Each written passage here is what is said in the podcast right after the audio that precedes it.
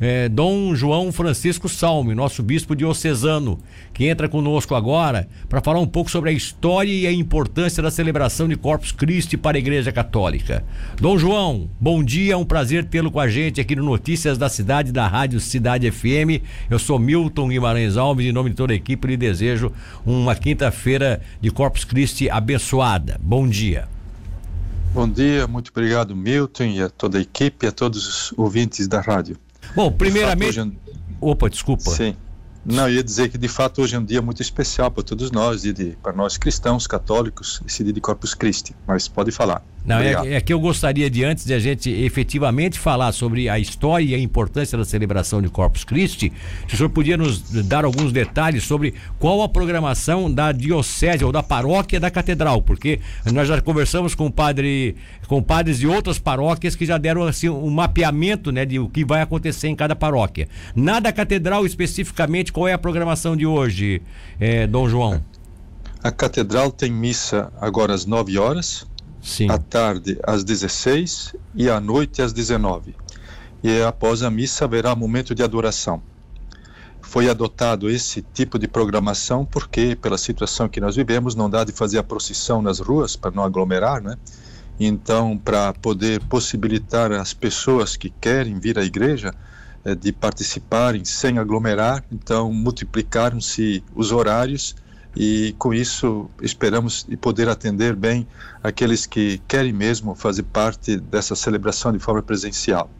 É isso que está previsto aqui na catedral. Outra programação que vai além disso depende de cada paróquia. Ir aqui na paróquia da catedral, eu não tenho presente como os padres programaram alguma missa mais em alguma das comunidades, mas normalmente isso também acontece.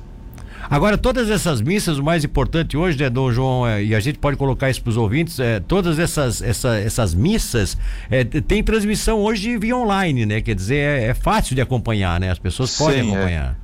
Hoje, tanto as nossas aqui, esse foi um aprendizado né, nesse tempo de pandemia, as paróquias se equiparam e adquiriram um certo conhecimento, uma certa prática para transmissões, onde existe a possibilidade de fazer transmissões pela rádio, como hoje à tarde, das 4 horas, vai ser pela Rádio Tubá, mas a maior parte da, das paróquias tem hoje transmissão pelas redes sociais.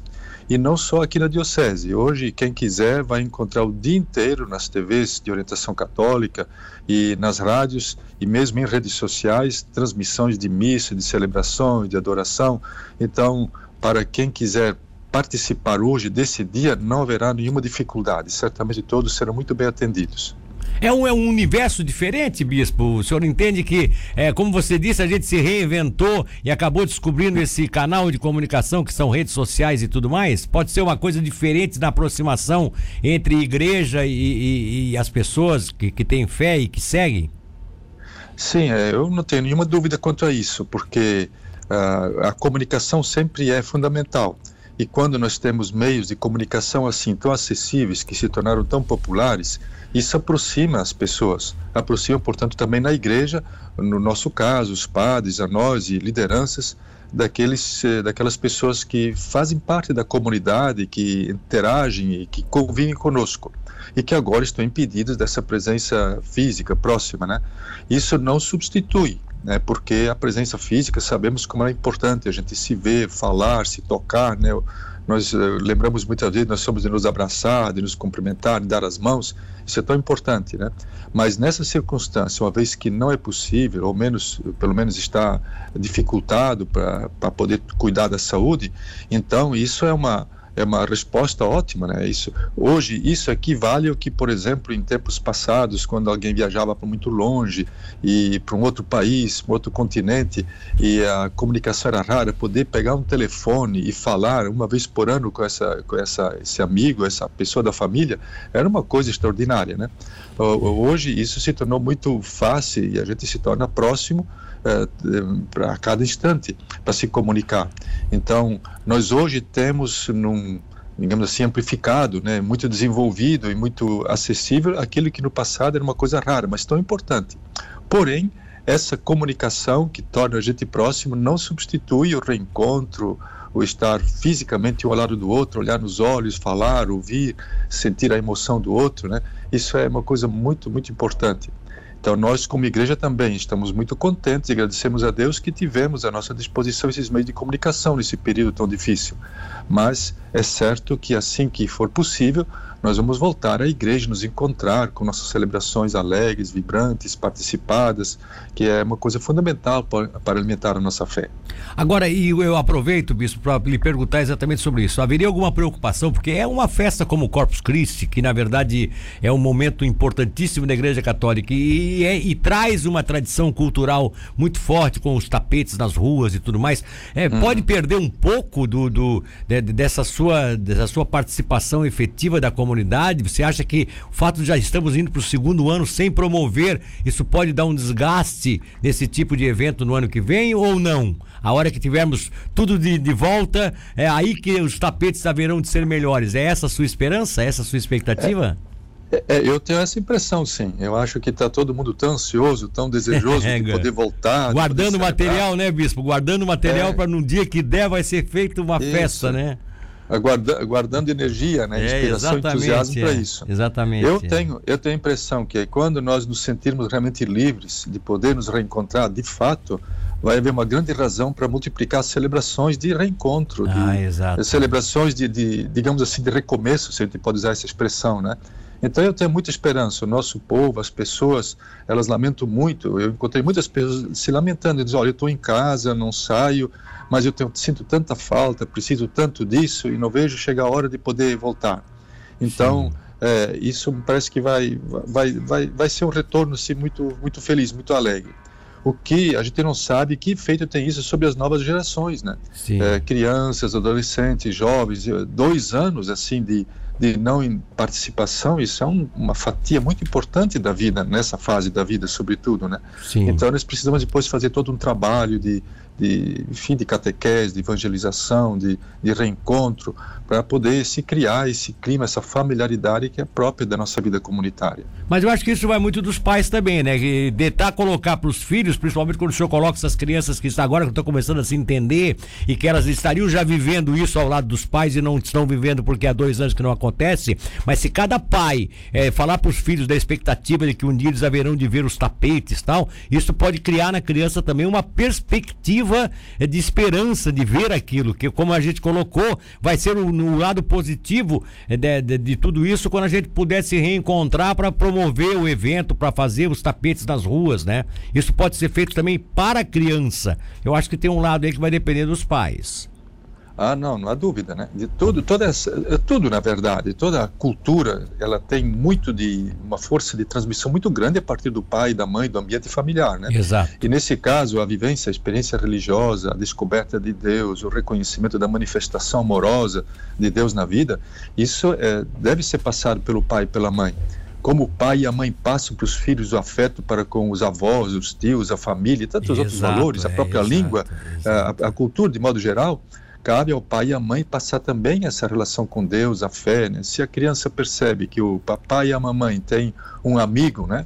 Que, que é o papai do céu, digamos assim, usando essa linguagem que se usa com as crianças, a criança ela vai intuindo uma coisa muito maior do que às vezes a gente pode pensar. Exato. E isso depois tem reflexos para frente. Então hoje, se o pai e a mãe contam em casa, olha, nesses dias uh, a igreja celebra isso, e, e, ainda se tiverem vídeos, né, que como às vezes alguns guardam em casa, isso assim que passar a pandemia, nós vamos voltar a ter essas celebrações, claro que vai acender uma, uma expectativa muito grande, né? E muitos vão querer reviver isso intensamente para quem já teve e começar a viver para quem não teve ainda. Então, o ambiente familiar é muito positivo. Nós até falamos nesse período muito a valorização da igreja doméstica, né? Igreja sempre significa comunidade de pessoas. E a família é uma pequena comunidade de pessoas, é uma, é uma igreja, uma pequena igreja. Perfeito. A igreja doméstica, a igreja lar, né? Perfeito. E ali, então, o pai e a mãe são os, digamos, pastoreiam a família. E ali eles passam esses valores todos. Isso é muito importante. É. A maior essência da, da, da igreja está exatamente no seio familiar, sem dúvida alguma. Ah, né? É claro, a pequena comunidade sempre, onde a pessoa se sente alguém participativo, alguém reconhecido, que tem um nome, que tem voz e vez, como é o ambiente familiar, o, o aconchego, né? Sim. Ali a vivência religiosa, ela se cultiva, ela cresce, ela frutifica, ela germina, enfim, né? Ela é, é muito importante. Então, nós somos uma grande comunidade numa paróquia, de várias comunidades, mas cada comunidade é feita de muitas pequenas comunidades que são as famílias. Exato. Isso é fundamental, né? Dom João Francisco Salmo, para encerrar a nossa entrevista, você falou ainda há pouco como será importante o dia que a gente pudesse reencontrar, a hora em que toda essa pandemia estiver arrefecida de vez e a gente puder fazer com que a coisa realmente aconteça assim, de forma até mais festiva. É a esperança de que a igreja cresça ainda mais, também nessa, nesse momento de dificuldade. É, hoje, o, o significado do Corpus Christi é, para a Igreja Católica é exatamente um pouco isso, o reencontro, a, a, o reavivar, voltar a acontecer, é, essa, é isso que conta a história da, da, da instituição do, do Corpus Christi na, na Igreja? É, tudo que nós celebramos todos os anos ao longo da história, toda celebração é sempre um reavivar, é um tornar presente. Isso é sim, sempre assim. Sim. Porque qualquer missa, eu vou à missa domingo, vou depois também, eu vou em dia de semana, isso reaviva a minha fé. Os momentos de oração, os contatos com a Bíblia, a participação na comunidade, a participação em alguma atividade solidária, tudo isso é, é, é, ação, são práticas que ajudam a nossa fé a amadurecer, a crescer, a se desenvolver. E quando alguém fraqueja um pouco, é nessa prática que ele se re reanima, né? Sim. Então, hoje, celebrar Corpus Christi é, é, uma, é uma festa que não é lá das origens, ela surgiu e foi colocada, assim, de forma mais oficial na igreja a partir do século XIII. Nós temos a grande celebração da instituição da Eucaristia todos os anos da Quinta-feira Santa é, Quinta-feira Santa, lembra a, ceia na qual Jesus instituiu a Eucaristia, o sacerdócio ministerial, quer dizer, o padre com o poder de consagrar, é algo que surgiu ali na Quinta-feira Santa. Depois veio essa devoção de levar Jesus Cristo para as ruas, Sim. É, assim para tornar pública a nossa fé e dizer o quanto é importante para nós a nossa fé na presença real do Filho de Deus que se fez homem, que depois de ter, ter, ter encarnado, viveu entre nós, morreu, ressuscitou, né? E antes de ressuscitar, já se deixou presente no pão e no vinho consagrados, que, como ele mesmo diz, que são o sangue e a carne da nova aliança. Aqui teria que explicar um pouco mais o que isso significa, né? A gente tem que voltar lá atrás em Moisés, que fez aquela aliança. Deus fez aliança com o povo de Israel através de Moisés no deserto, aos pés do Monte Sinai. É, ali Deus deu, através de Moisés, os mandamentos. E ali foram feitos sacrifícios de animais e com Sim. o sangue Moisés aspergiu tudo aquilo lá. Então, aquele sacrifício feito com animais e com aquele sangue, que, que era o sangue daquela aliança, Jesus tornou-se depois aquele que se deu em sacrifício, o sangue dele é o sangue da aliança, por isso ele diz o sangue da nova e eterna aliança. Exato. São palavras que se repetem em todas as consagrações das missas, né?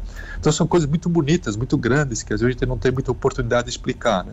mas que são o fundamento da fé. Então hoje nós, celebrando o Corpus Christi, nós estamos querendo tratar de tudo isso, eh, ressaltar isso tudo, reavivar em nós a fé nisso e fomentar a alegria que vem de poder crer nessas coisas que nos abrem a visão da vida para além da morte, nos garantem ou nos dão garantias de que nós não terminamos com a morte aqui nesse mundo. Né? Isso nos dá esperança, nos faz viver de outra forma, dá uma outra estrutura interior, até psíquica, né, para viver bem. Então é um momento muito importante que realmente nós não podemos perder. Vamos celebrá-lo hoje dentro dos limites que nos são impostos, mas da melhor forma possível. O senhor, para fechar a entrevista em definitivo, cumpre algum roteiro específico hoje só na catedral ou também vai em alguma outra paróquia? Não, hoje eu tenho só na catedral, hoje à tarde, às quatro horas. Então tá, uma grande, um grande momento da igreja para todos nós, é o que a gente deseja. Muito obrigado, Dom João. Obrigado também, Milton. Obrigado a todos os ouvintes, a rádio. Muito obrigado. Deus abençoe a todos e continue sempre fazendo bem eh, pelo serviço prestado pela rádio.